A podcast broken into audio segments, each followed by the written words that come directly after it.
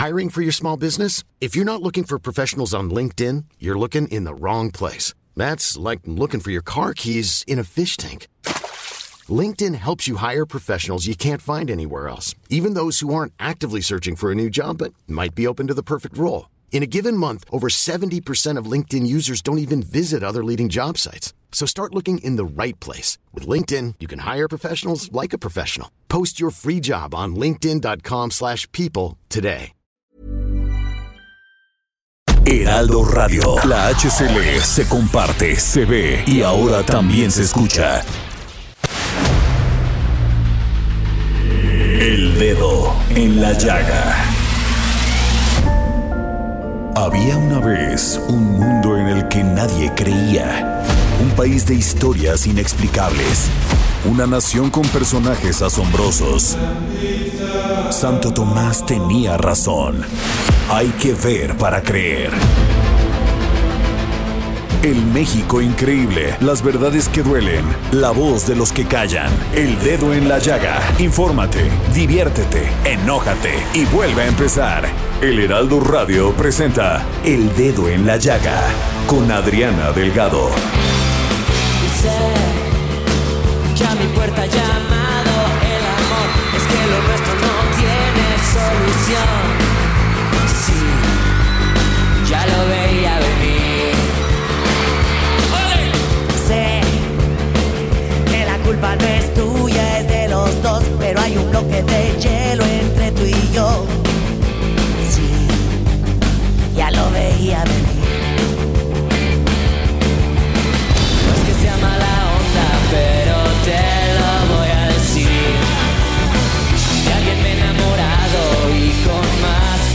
Fuerza que de ti. Tú Ya lo veía venir. sacúdanse la hueva. Sí, ya lo veía venir.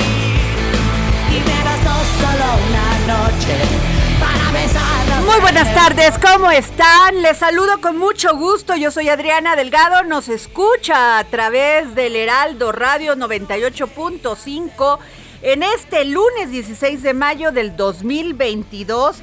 Y la entrada musical de este programa durante estos días va a ser sin duda con la gran Alejandra Guzmán. Y en esta ocasión está cantando a dueto, ya lo veía venir, con Moderato. Gran canción. A ver, Javi. Es el amor juvenil.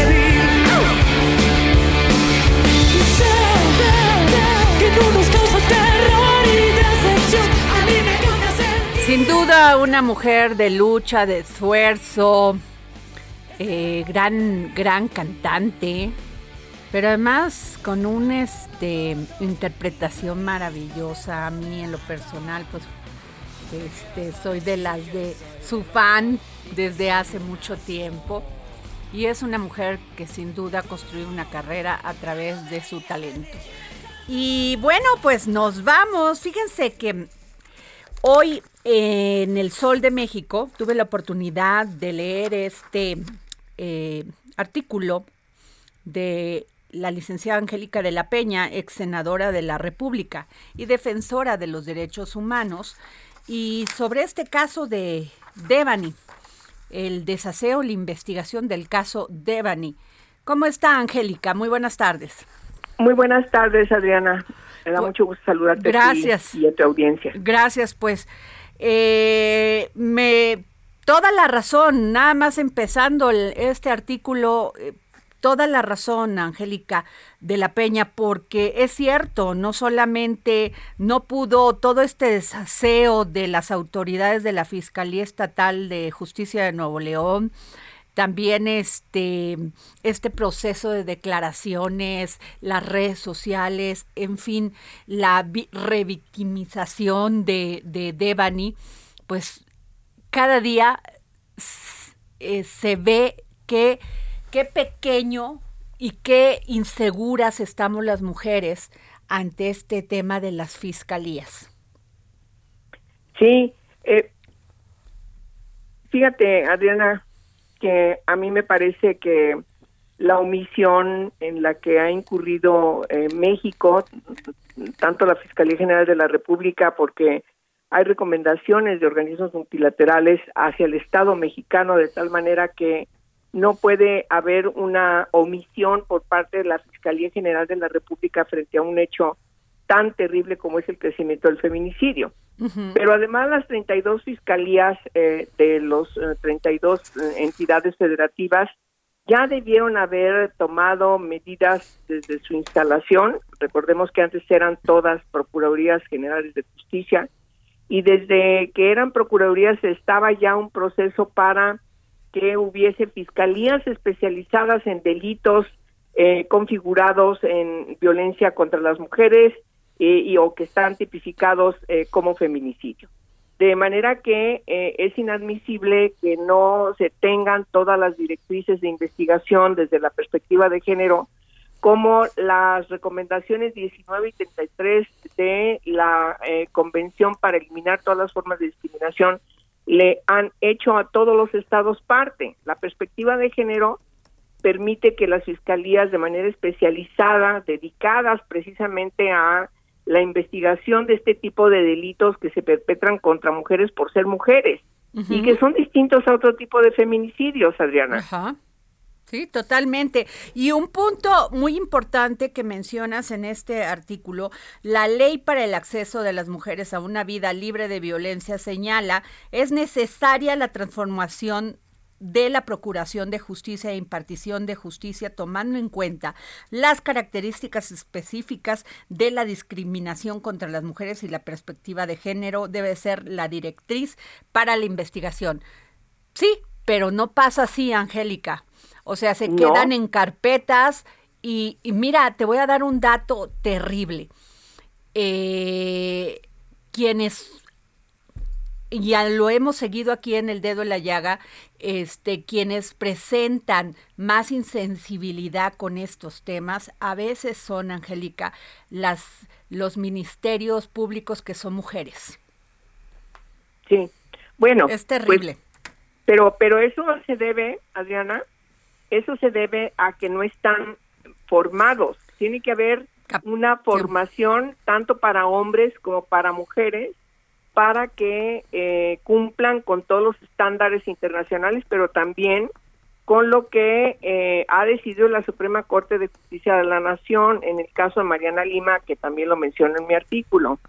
Eh, esta sentencia ordena a todas las autoridades, tanto desde seguridad pública, cuando llegan a una frente a un hecho y tienen que levantar la cadena de custodia, cómo lo deben hacer, cómo deben eh, eh, tratar cada uno de los de, de, los ah, eh, distintos elementos que se encuentren en la escena donde hay uh, un caso de este tipo. Y en el caso de quienes están investigando por e, por ejemplo el caso de Devani que estuvo desaparecida muchos días cómo debieron haber vigilado desde el principio eh, verificado desde el principio, desde el primer momento en que hay una denuncia de que ella ha desaparecido, desde ese momento eh, debió haberse, además de buscarse, también abrirse la carpeta de investigación, como señala la ley general para la desaparición forzada, contra la desaparición forzada o cometida por particulares, porque fue una desaparición involuntaria. Nunca, nunca decidí, nunca se supo que ella iba a desaparecer porque se iba a ir a cualquier lugar. No, ella de repente en la noche no regresa a su casa, se fue a una fiesta y no se sabía qué había pasado con ella. Entonces lo que debieron haber hecho quienes ante la debieron haber buscado es haber verificado todas las cámaras alrededor de la ruta donde ella tomó el Uber y haber investigado toda la ruta de donde la dejó el Uber esa fotografía que le dio vuelta prácticamente al mundo nos estaba reflejando que una chica estaba sola en una situación verdaderamente lamentable en la madrugada, en lo despoblado, y entonces tienes que buscar todos los elementos y la fiscalía debió haber dicho desde el principio, hay diversas investigaciones, no podemos decir eh, que esta es concluyente. Y lo primero que hizo fue decir, que ella este había tenido una muerte por accidente. Sí, terrible. Terrible. Terrible, terrible todas esta, todas este desaseo, Angélica, todo este desaseo ha sido terrible, que lo único que pues hacen es revictimizar no solamente eh, el caso de Deva ni de muchas otras mujeres que además la violencia contra las mujeres lejos de disminuir crece y crece todos los días. Sí, sí, bueno, México, México está corriendo a ser el primer país en el mundo donde las mujeres eh, sobreviven una realidad verdaderamente peligrosa, no solamente la violencia feminicida, sino los resultados de esa violencia cruenta que llevan a que hoy tengamos alrededor de 10, 11 mujeres asesinadas, identificadas como feminicidio y otras decenas más que no están identificadas como feminicidio, que vete a saber si sea eh, una eh, situación similar a la que caracteriza al feminicidio, de manera que este eh, tenemos leyes, tú acabas de mencionar la Ley General de Acceso de las Mujeres a una vida libre de violencia, tenemos una gran cantidad de preceptos legales, eh, de directrices, insisto mucho en lo señalado por la Suprema Corte de Justicia de la Nación, porque fue un caso emblemático inscrito en lo que tiene que verificarse por parte de la autoridad a partir de este Diana Lima que existe desde, desde 2015 y entonces eh, no le importan las mujeres a este gobierno esa es la verdad Adriana no le importa que las mujeres este estén reclamando cada 8 de marzo cada vez con mucho más eh, énfasis y se asustan porque las chicas pintan este los monumentos parece que es mucho más importante cuidar los monumentos que garantizar eh, la vida de las mujeres y de las jóvenes. Pero los gobiernos creen que, que ayudan a las mujeres cuando les dan posiciones en el gobierno. Y entonces dicen, pues cumplí con mi, con mi cuota de equidad de género. Y estas mujeres que entran a trabajar muchas veces a estas dependencias, pues se olvidan precisamente de, de esta lucha que, se, que han tenido otras mujeres como tú, para lograrlo.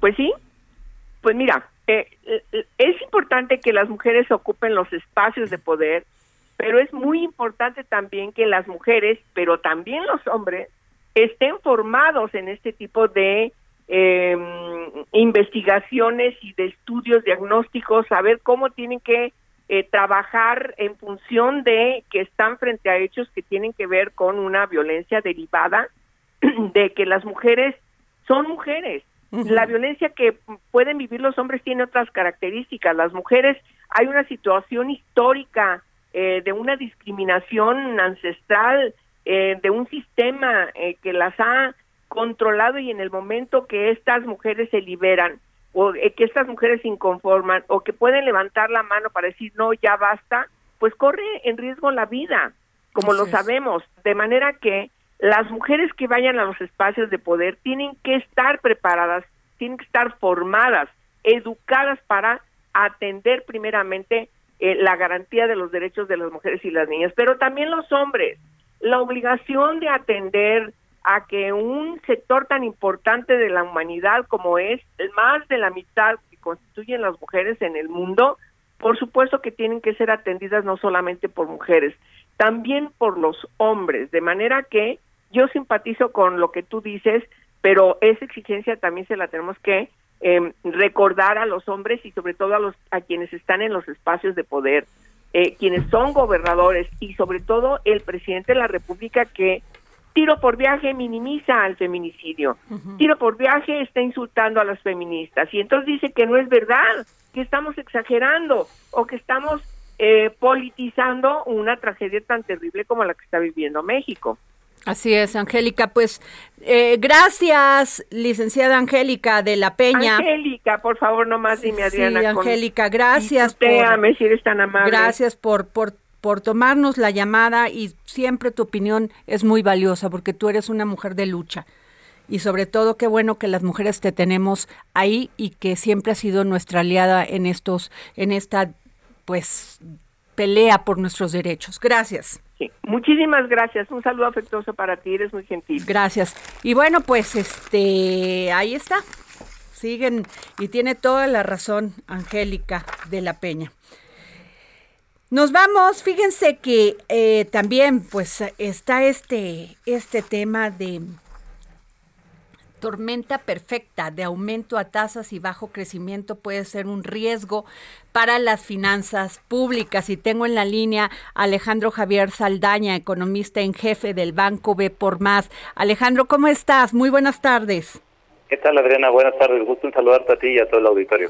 Oye, a ver, el aumento en el costo del dinero en México y Estados Unidos llevaría la que llevaría la tasa de interés en el país de 8.50% al finalizar el año sumado al bajo crecimiento económico local, implicaría un riesgo para las finanzas públicas, ya que la Secretaría de Hacienda enfrentará un mayor costo financiero. A ver, ¿nos los puedes explicar, por favor, Alejandro? Sí, con mucho gusto. Por un lado, pues bueno, hay que entender un poquito por qué las tasas de interés, ¿no? El costo del dinero, como bien lo mencionas, está subiendo y esto se debe a la inflación, ¿no? Como todos nos hemos dado cuenta, la inflación está creciendo a un ritmo que no veíamos pues, básicamente en 20 años en nuestro país y en 40 años, por ejemplo, en los Estados Unidos. Y esto está haciendo que los bancos centrales, cuyo fin es controlar la inflación, ¿no? Tener una, inflación baja y estable, eh, pues tengan que eh, tomar medidas eh, poco un tanto duras, ¿no? Y, para controlar esa inflación, para traerla de regreso, pues están subiendo las tasas de interés. Aquí lo que se trata de hacer es subir las tasas de interés, encarecer el costo eh, el costo de los créditos, debilitar el consumo y que ello genere un equilibrio entre oferta y demanda donde pues los precios empiecen a, crecer a un menor ritmo, ¿no? Por eso los, bancos centrales suben las tasas de interés y por eso pues esto eh, estamos hablando de este tema tanto en, los últimos días, ¿no? Ahora al, gobierno federal y, como cualquier empresa eh, pues el incremento en los costos financieros pues le aprieta un poco su margen de maniobra sobre eh, que tiene sobre los recursos, ¿no? Si, si se encarecen las tasas de interés, eh, el costo de la deuda pues aumenta naturalmente, ¿no? Entonces ahí, por ejemplo, el gobierno una forma de clasificar su gasto es el gasto no programable y el gasto programable. El gasto programable es realmente el que puede manipular el, gobierno federal. El gasto no programable incluye las participaciones estatales y otros conceptos y también el costo de la deuda, ¿no? Entonces ahí ese es un gasto que se tiene que hacer sí o sí y ahí no, se tiene, digamos, cierta cierta opción de, de, cambios por parte del gobierno y depende de situaciones, eh, digamos, eh, externas, ¿no? Entonces, claro. Alejandro, eh, no sé si tuviste la oportunidad de ver una entrevista en el, en el periódico El Financiero que entrevistan a, a Herrera, quien fuera nuestro Arturo Herrera Gutiérrez, quien fuera exsecretario de Hacienda. Y él dice, alza en tasas no es suficiente para abatir inflación. ¿Qué piensas? Eh, eh, digo, es una reflexión ahí que hace el secretario, exsecretario de Hacienda, ¿no? y que ahora va a estar en Washington en su nuevo nombramiento, pero pues bueno, es, es, es algo que tienen que hacer los bancos centrales. Si bien los factores que están generando inflación son de carácter mundial, como es el incremento de los precios de materias primas, ya, llámese energéticos, llámese granos, llámese también los fertilizantes, eh, y esto, pues digamos, el incremento de las tasas de interés por parte de los bancos centrales no incide directamente sobre estos elementos, también las obstrucciones en la proveeduría de insumos por, por que ha generado la pandemia, pues es importante que los bancos centrales sí suben las tasas de interés para que manden un mensaje digamos, adecuado a nosotros, digamos, los agentes económicos. Si vemos nosotros que los bancos centrales están subiendo las tasas de interés, están tomando otro tipo de medidas para tratar de contener a la inflación, esto va a hacer que las expectativas de precios de, cada uno de nosotros se mantengan eh, ancladas, como decimos los economistas, que, que tengamos en, la cabeza la idea de que pues estas presiones inflacionarias, si bien son, son significativas y ya han tenido una duración importante, no van a ser por siempre, ¿no? Entonces, esto va a hacer que... Eh, pues por ejemplo yo el día de mañana Alejandro o cualquier trabajador cuando se voltee a renegociar por ejemplo su salario con su empresa pues lo va a hacer con la idea de que la inflación pues no va a ser permanentemente del 7 del 8 del 10% sino que tarde o temprano va a disminuir no entonces pues esto también eh, digamos este hace que eh, el incremento de precios no se vuelva permanente o no entremos en estas espirales inflacionarias como las que vimos en nuestro país en los 60 en los 70 en los que pues nadie tenía certeza de que la inflación iba, iba a disminuir en algún momento. Oye, por ejemplo, pero él es muy enfático porque dice que mayores tasas de interés tienen un efecto este para la inflación. Y eso me llamó la atención. Sí, digo, al final de cuentas hay, hay varios mecanismos a través del tema de las tasas de interés y las decisiones de los bancos centrales actúan sobre la inflación, ¿no? Uno de ellos es el que te platicaba, el canal de las expectativas, que en México yo creo que es el más importante, y el otro canal es el canal financiero, donde eh, pues se sube el costo financiero, eh, el costo de los créditos, el, el costo eh, para las hipotecas, etcétera, pues la gente deja de consumir, las empresas dejan de invertir o lo hacen en una menor medida, y esto hace que la demanda pues se, debilite un poco, ¿no? Entonces, por ley de oferta y demanda, si la demanda cae, pues los precios también deberían de bajar, ¿no? Entonces, eh, digamos, son dos canales a través de los cuales eh, actúan el la, eh, la política monetaria. Pues muchas gracias, Alejandro Javier Saldaña, economista en jefe del Banco B por Más. Gracias, Alejandro. Un, un, gusto y muy buenas tardes. Gracias, muy buenas tardes. Jorge Sandoval, ven a decirnos qué libros tenemos para regalar en este dedo en la llaga porque el único programa que regala libros todos los días que la apuesta a la educación es sin duda el dedo en la llaga. Jorge Sandoval. Efectivamente, Adriana Delgado, muy buenas tardes amigos del dedo en la llaga. Pues lo que primero lo que deben de tener a mano y sabérselo bien. Y así como hay números de emergencia que se pegan en el refrigerador, es arroba Adri Delgado Ruiz. Arroba Adri Delgado Ruiz. ¿Por qué? Porque a través de esta cuenta de Twitter de Adriana Delgado es como se pueden llevar estos maravillosos libros. Y hoy van a salir dos. Uno que es una joya que se eh, consigue muy poco, que verdaderamente se pelea la gente por él, que son el volumen 2 de las memorias de José Vasconcelos, que trae el desastre, el proconsulado y es una edición maravillosa del Fondo de Cultura Económica, un gran, gran libro verdaderamente, ya saben, tienen que escribir, primero seguirla ya que la siguen, entonces le escriben.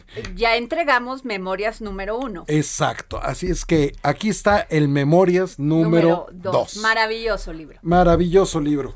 Y hay otro también, cortesía del Fondo de Cultura Económica, que es Borrosa y Magomundi, de Pura López Colomé. Este libro este transita eh, es un poemario que va de lo corporal de lo sensorial a lo espiritual.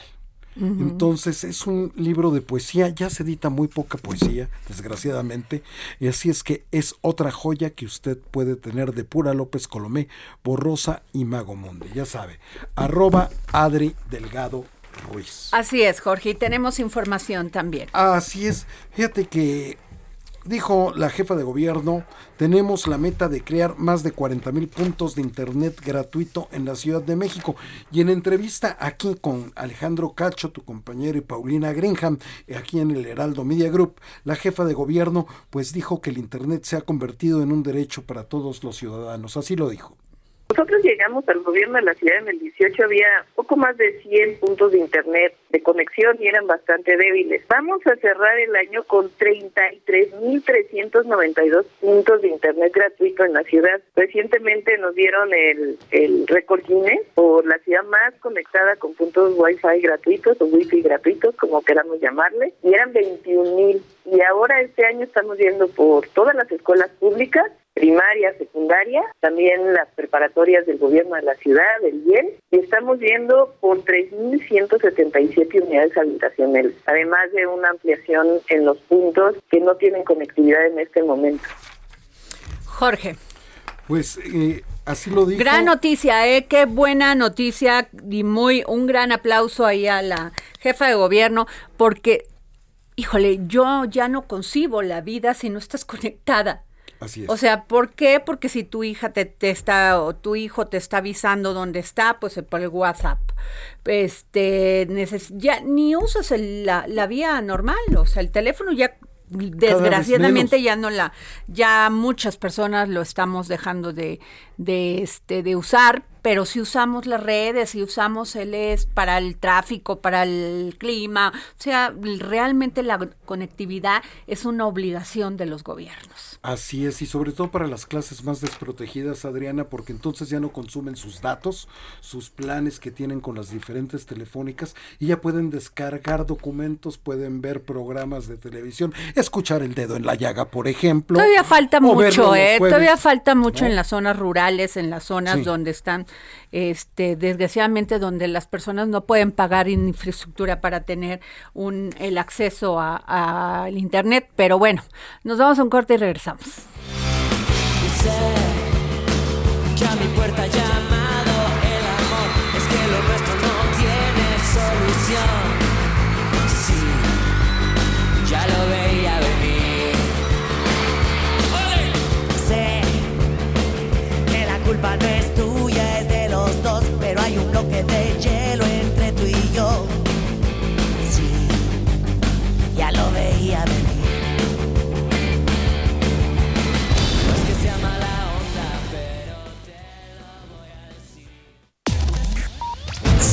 Adriana Delgado en su cuenta de Twitter, arroba Adri Delgado Ruiz.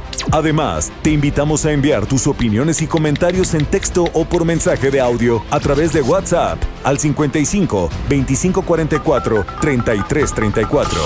Y si quieres escuchar El Dedo en la Llaga de El Heraldo Radio, en cualquier momento y donde quiera que te encuentres, descarga el podcast disponible en Spotify y iTunes.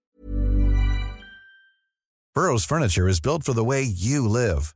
From ensuring easy assembly and disassembly to honoring highly requested new colors for their award-winning seating, they always have their customers in mind. Their modular seating is made out of durable materials to last and grow with you.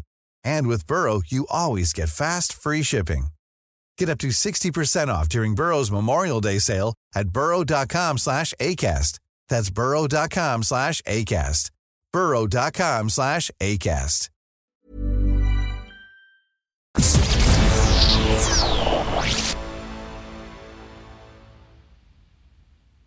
Heraldo Radio. La HCL se comparte, se ve y ahora también se escucha.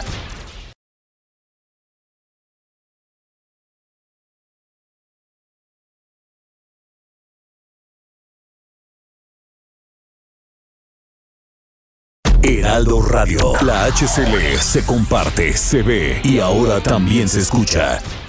Emprendedores, empresarios e inversionistas, todos reunidos en un mismo lugar. La Feria Internacional de Franquicias, este 9, 10 y 11 de junio en el World Trade Center de la Ciudad de México. Las franquicias más exitosas del mercado. Regístrate en www.fif.com.mx. Sigue a Adriana Delgado en su cuenta de Twitter en arroba Adri Delgado Ruiz. Y envíanos tus comentarios vía WhatsApp al 55 25 44 33 34 o 55 25 02 21 04. Adriana Delgado entrevista en exclusiva al presidente del Sistema Público de Radiodifusión del Estado mexicano, Genaro Villamil. Hablamos de dinamitar. Sí. Genaro Villamil, te toca ser director del SPR en un gobierno que cambia la forma de comunicación y de información. Tenemos un presidente que todos los días sale a dar una conferencia mañanera, donde dice las cosas por su nombre, donde menciona asuntos de Estado de manera muy fácil. ¿Cómo es Genaro Villamil en, este, en esta 4T? Son dos, dos temas muy fuertes y muy importantes. El estilo personal de gobernar y de comunicar de Andrés Manuel López Obrador es único. Va a ser muy difícil que haya otro político o política que tenga la disciplina, el oficio. Son miles de horas de mítines políticos en tres campañas presidenciales, de recorridos y al mismo tiempo una facilidad verbal y una inteligencia fuera de toda duda. Es decir, López Obrador llega sin teleprompter, sin guion, sin apuntadores, sin notas y está comunicando y gobernando al mismo tiempo. Y además está haciendo espectáculo, porque tiene una noción del espectáculo muy desarrollada, ¿sí? O sea, tú tienes que captar la atención de, en los mítines, por ejemplo, ¿no? Entonces, lo ha, lo ha hecho de una manera eh, mucho más desarrollada que cuando lo hizo como jefe de gobierno de la Ciudad de México. Frente a ese fenómeno tan impresionante de comunicación, que es lo único que puede explicar este desarreglo que existe entre el eh, statu quo mediático que existía y que se está recomponiendo. Se está cambiando para bien o para mal, pero se está. Todo lo que no sucedió en el 2000, en la era de Fox, cuando llega la alternancia, está ocurriendo ahorita. 18 años después. Jueves, 11 de la noche, El Dedo en la Llaga, Heraldo Televisión. No se pierdan esta entrevista que le realicé a Genaro Villamil, periodista, escritor, presidente del Sistema Público de Radiodifusión del Estado mexicano. La verdad, muy interesante. Eh, y nos vamos en este momento, fíjense que Zoé Robledo, titular del Instituto Mexicano del Seguro Social, agradeció que la revista Newsweek reconoció al IMSS ¿sí? El Instituto Mexicano de, Seguridad Social como uno de los mejores hospitales de México. Lo reconoció dentro de los tres mejores lugares de este listado por medio de la inclusión del Centro Médico Nacional Siglo XXI, así como el Hospital de la Raza. Y tengo en la línea, me da muchísimo orgullo porque es un gran doctor, un gran médico, un gran científico, porque yo creo que ya cuando se alcanza este nivel, ya es un nivel de científico, al director general de las unidades médicas de alta especialidad, Hospital de Especialidades del Centro Médico Nacional Siglo XXI. ¿Cómo está, doctor Carlos Cuevas? Hola, buenas tardes, muchas gracias, buenas tardes, muy amable. Pues sí, usted es una persona muy sencilla y muy humilde, pero, pero la verdad, qué orgullo, qué orgullo tenerlo como, como director general de las unidades médicas de alta especialidad. Sí, muchas gracias. Ahí en el centro médico estamos trabajando. Son la, es la unidad donde yo trabajo, especialidades del siglo XXI, y estamos para servirles. Y muy contentos por esta, por esta distinción de la revista Newsweek. ¿Qué es lo que hace a un, a un este pues a estos hospitales que sean reconocidos? ¿Qué es lo que se necesita? ¿Cuáles son los ingredientes, doctor Carlos Cueva? Pues vienen varios puntos importantes, la enseñanza, la investigación, eh, la atención que se da al público, la tecnología con que se cuenta, el número de especialidades, eh, los avances que se hacen en la ciencia y hacen una evaluación por país y hacen la evaluación de 125 países y en cada país tienen su, su ranking y bueno el seguro social ya van dos años consecutivos que tiene que tiene una buena calificación a pesar de la pandemia eh, siempre hospitales del, seguro social eh, han sido reconocidos. En esta ocasión fueron tres hospitales del seguro social eh, dentro de ellos nosotros y, la raza el centro médico nacional de la raza y estas evaluaciones las hacen obviamente con estándares internacionales. Lo interesante o lo bonito de esto es que eh, califican de acuerdo a cómo se califica en Estados Unidos, en Europa, entrevistan a expertos en, salud, entrevistan a personas, a médicos, enfermeras, a pacientes,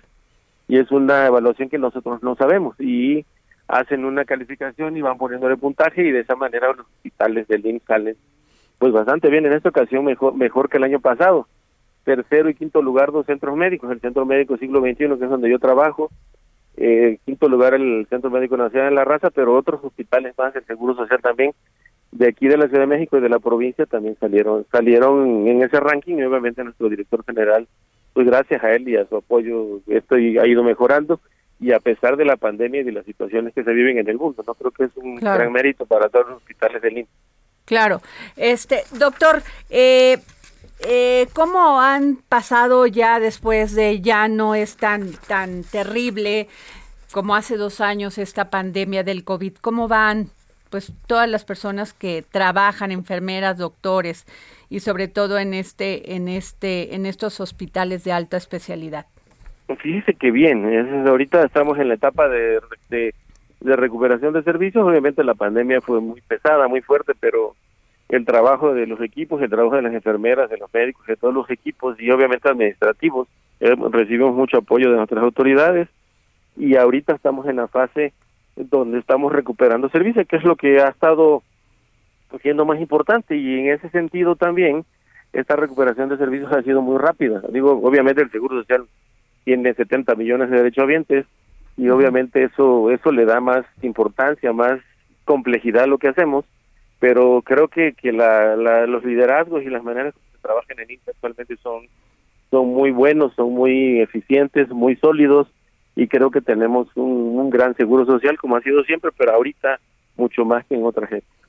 Claro, pues le reitero mis felicitaciones a usted y a todo el personal de estos este pues hospitales de alta especialidad. Este, enhorabuena, doctor Carlos Cuevas. Muchas gracias, son muy amables, gracias por la entrevista. Gracias a usted. Y bueno, pues qué maravilla, Jorge Sandoval, que, que, que se, sean reconocidos, porque sin duda alguna es el trabajo, la lucha diaria, a veces con condición, pues, condiciones terribles y condiciones que no son las adecuadas porque durante esta pandemia lo vimos, pero hay un tema que es el que es de los doctores, la entrega total, la entrega total y se vio no solamente en el INER, en muchos institutos, sino también en estos hospitales de alta especialidad, como es el siglo XXI. Efectivamente, Adriana, este país yo creo que no resistiría si no tuviéramos esta institución tan grande como lo es el Seguro Social, donde los medicamentos a todos sus asegurados, Adriana, son gratuitos, donde las operaciones cuando cuestan muchísimo dinero. Falta mucho que mejorar. No, por supuesto. Pero para ser uno de los mejores, pero espero que por fin entiendan los gobiernos que sin sin una inversión en la salud, en la salud, sin una inversión en temas de, que nos sintamos seguros. Así es. Porque el estrés genera también, aunque ahí dicen doctores están en desacuerdo, que el estrés no tiene nada que ver con las enfermedades degenerativas, pero yo creo que todo contribuye. Una mala contaminación, o sea, sí tiene que... todo tiene que, ver. Todo tiene, que ver. Bueno, Jorge, fíjate que también este, es muy importante en este momento de crisis económica, este, pues de que tengamos y cuidemos el dinero. No está, no en los momentos para, para gastarlo y menos para gastarlo mal. Así es. ¿No? Y qué tema lo hemos platicado en, en, la, la, semana pasada aquí en El Dedo en la Llaga con Samuel Prieto que es nuestro experto en economía, pero este sobre este tema de que la gente no está comiendo, no está comiendo bien, que todo subió, la canasta básica tiene un aumento de casi el 15 o 16%, ya que es muchísimo. Es muchísimo. Entonces, fíjense que leí esta este esta opinión de Nicolás Seguiarte, director cambiario de Banco Base también, y es cómo proteger tus finanzas al hacer importaciones cuando hay variación en el tipo de cambio. Muy buenas tardes, Nicolás. Hola Adriana, ¿qué tal? Mucho gusto, ¿cómo estás? Pues muy bien, aquí preocupada como todos los mexicanos, pero mejor me ocupo escuchándote para que nos des consejos de qué es lo que tenemos que hacer para, para, entiendo que eh, eh, lo que esto que tú dices, cómo proteger, proteger tus finanzas al hacer importaciones cuando hay una variación en el tipo de cambio, va mucho, mucho de esto dirigido a las empresas, pero también a eh, danos consejos para los humanos de la calle.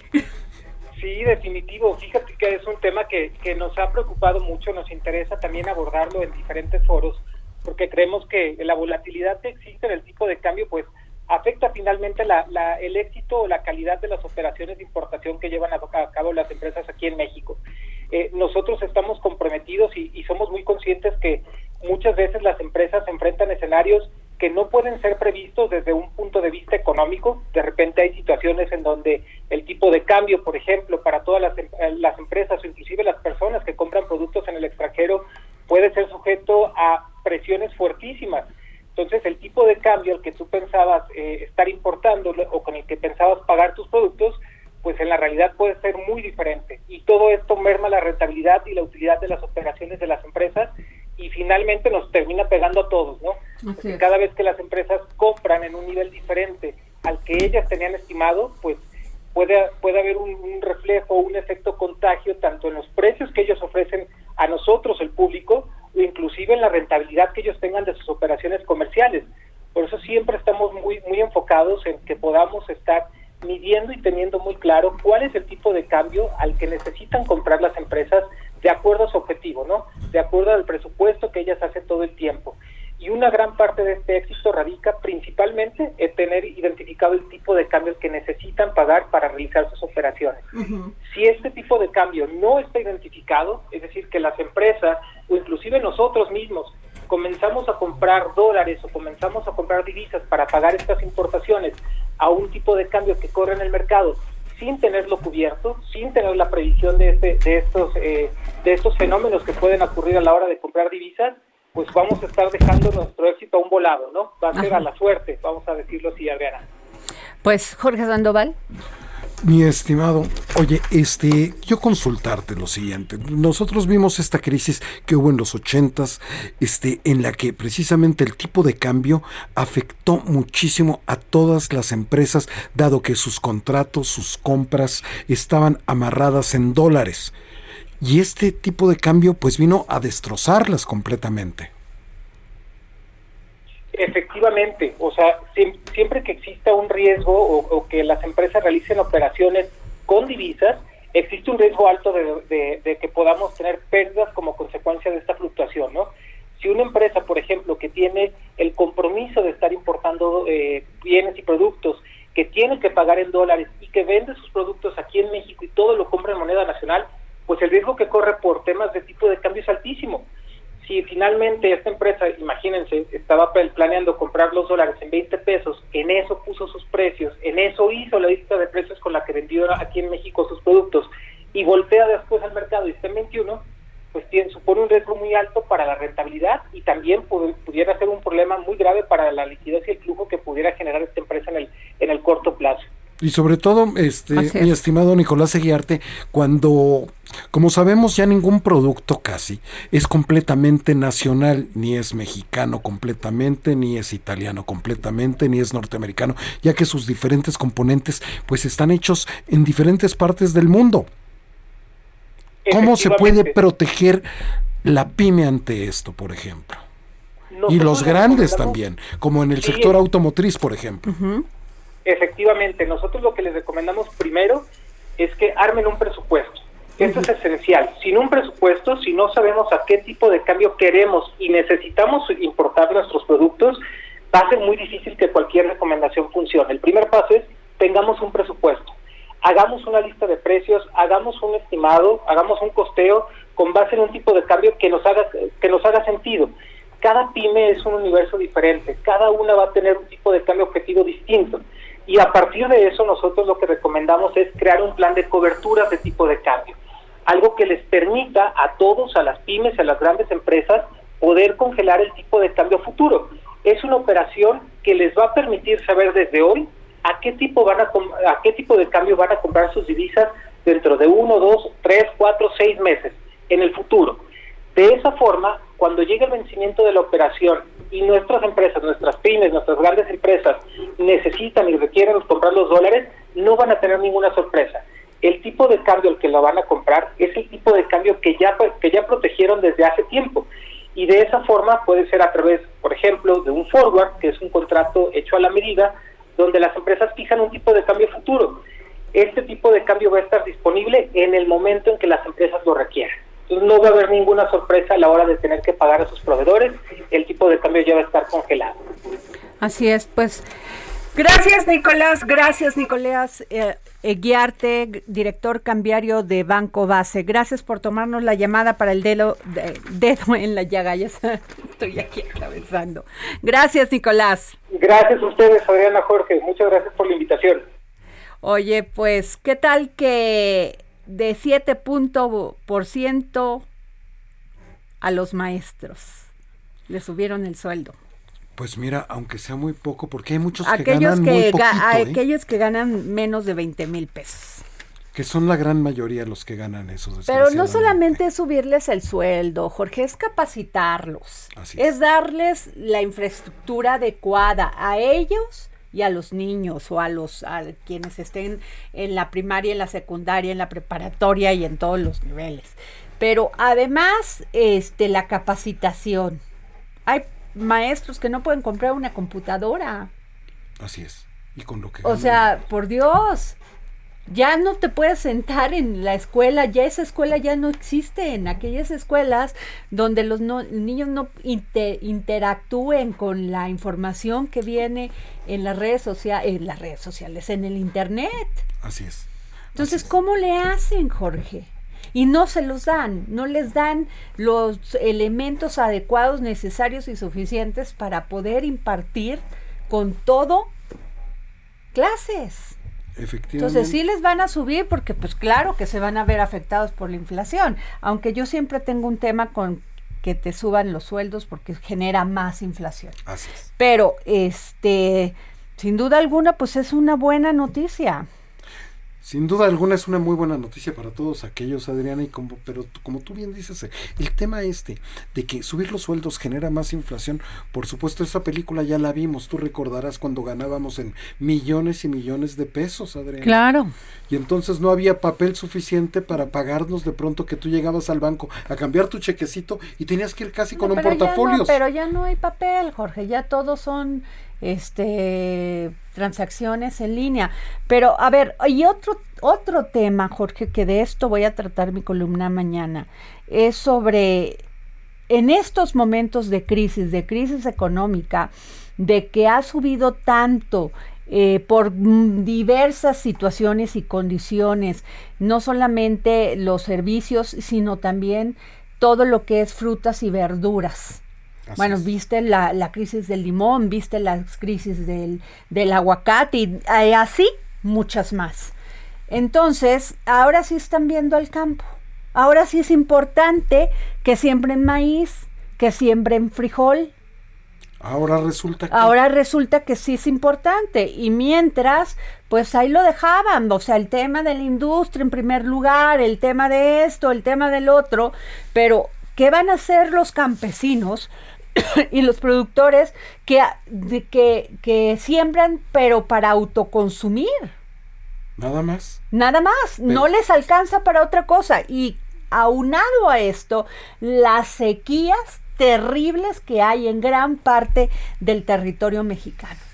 Sí, más la quema de bosques, más, y le va sumando y le va sumando, como tú bien has venido platicando desde la semana anterior, con el tema de la mala nutrición, debido a que pues no te alcanza por la inflación y no tienes dinerito para comprar. No puedes tener una buena dieta porque la fruta es imposible, no, bueno, impagable. Y con todo respeto, pues este programa, que yo sí creo que es muy bueno, el de Sembrando Vida, pues se basó en, poner arbolitos frutales, esto y esto, pero no lo elemental como este, como eh, orientarlo más a los básicos, la cebolla, el jitomate, eh, la calabacita, o sea, lo que consume uno diario, las verduras, esto, el otro. Sí, con la sopita ya que... ¿qué pasa? Que muchas personas pues no tienen luz en su casa porque pues no les llegó la, no, no tienen acceso a la electricidad, no tienen agua porque tienen este sequía o porque no tienen estos este sí, los drenajes infraestructura para, para que les llegue agua. Y aunado a la sequía, Jorge, pues ¿sabes qué van a hacer? Van a la tiendita de enfrente y se compran la Coca-Cola, por eso no toman agua, los niños engordan. Así es. Se compran la papita o se compran cualquier otra cosa que les llene el estómago. Sí, para matar es la realidad. Para matar el O sea, prefieren eso que ir, o sea, ya no hay ni leche, Jorge, tienes que ir al súper a comprar leche y quién sabe si es leche. No, y aparte Porque antes tú ¿eh? ibas a comprar, tú ibas a donde ordeñaban la vaca y había leche 100% leche. Exacto. Ahora no sabes qué te tomas, pero aún así es impagable la leche. El galón, Adriana, está eh, arriba de los 80 pesos. No, a ver, no, no, a ver, ¿cómo quieren alimentar a los niños? ¿Cómo quieren que seamos una sociedad con lo elemental para desarrollarnos? Los niños necesitan comer bien. Es, además son quien se hacen cargo de esta generación, de nosotros. Así es. Quienes se les va a heredar este país y mal alimentados, mal nutridos, pues ¿cómo quieres que sean niños que tengan las capacidades como los tienen unos los niños bien nutridos? Sí, no hay manera. Y aparte, no, no pudiendo Y aún competir. así, y aún así, la verdad nos sorprenden. Porque, mira, en, en, yo te digo que yo voy muy, muy seguido a Gilotepec. Sí, sí. Por lo menos ahí todos los niños caminan quieras o no, consumen las, por ejemplo, Gilotepec se dan mucho los hongos en temporada de hongo, pues bueno, hacen el huevito con, con hongos, hacen la sopa, o sea, de una otra forma, siempre, o sea, tienen sus gallinitas ahí en su corral. Hay manera de ir saliendo, ¿no? Más o menos, Jorge. Y luego, cuando subió el gas, pues iban a cortar los, los bosques, el bosque, para la leña, porque era más barato cortar la leña que comprar gas. En fin, son cosas que no se ven, pero que siguen, que siguen lastimando a las, a las personas que menos recursos tienen. Entonces, mañana de eso va tu columna, Adriana. De eso va mi columna, de cómo queremos generar una, vaya, valga la expresión, o sea, una generación de, de con capacidad, con, con todos los elementos que tienen que tener los niños para poderse desarrollar, si lo elemental no está cubierto. Así es. Y luego, ¿por qué la obesidad? ¿Por qué la diabetes? de por qué nos alarmamos de eso después. Si comen pura porquería porque no pueden ni calentar ni, ni, ni gastar en gas para poder hacer los alimentos. Pero lo que tú has dicho. y quizá ahorita me estén escuchando y ay, esta mujer tan exagerada, ¿no? Por favor, agárrense un fin de semana y vaya a esas comunidades donde usted cree que no que no puede ni pasar.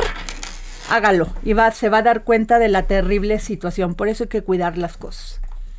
Así es. Bueno, nos vamos de este dedo en la llega y nos vemos mañana. El amor es que lo no tiene solución.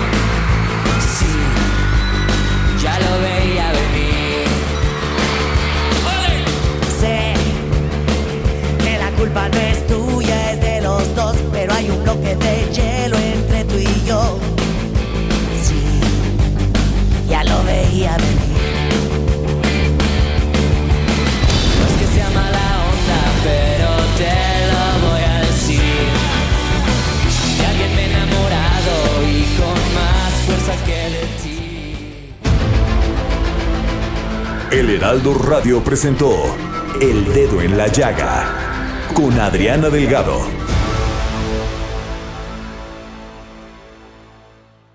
Heraldo Radio 98.5 FM, una estación de Heraldo Media Group, transmitiendo desde Avenida Insurgente Sur 1271, Torre Carrachi, con 100.000 watts de potencia radiada. Hey, it's Paige DeSorbo from Giggly Squad. High quality fashion without the price tag. Say hello to Quince. I'm snagging high-end essentials like cozy cashmere sweaters, sleek leather jackets, fine jewelry, and so much more. With Quince being 50 to 80% less than similar brands. And they partner with factories that prioritize safe, ethical, and responsible manufacturing. I love that. Luxury quality within reach. Go to quince.com slash style to get free shipping and 365 day returns on your next order. Quince.com slash style.